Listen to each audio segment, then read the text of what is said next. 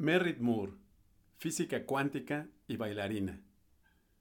Había una vez una niña que amaba la ciencia y el ballet. Era muy talentosa en ambos, pero todos le decían, tendrás que elegir ciencia o arte, física o ballet. Merritt trató de renunciar al ballet muchas veces, hasta quemó sus zapatillas, pero siempre volvía a bailar. Más adelante se unió a la compañía de ballet de Zurich, y se convirtió en bailarina profesional.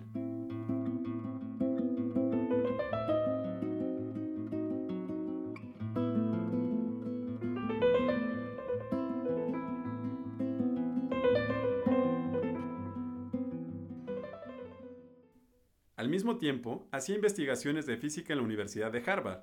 Un minuto estaba vestida con su tutú y zapatillas y al siguiente con una bata de laboratorio. Era difícil. A veces me sentía abrumada, dijo. Estaba en el laboratorio 20 horas al día, incluso dormía ahí, pero sabía que tenía que bailar. Se tomaba un descanso del trabajo, salía a una escalera y practicaba ballet ahí. Cuando lo hacía, notaba que al volver al laboratorio tenía una perspectiva fresca y descubrió que la física a su vez le ayudaba a entender la danza. Creo que es muy importante para los físicos explorar el arte, Tienes que pensar en los conceptos con imaginación y creatividad.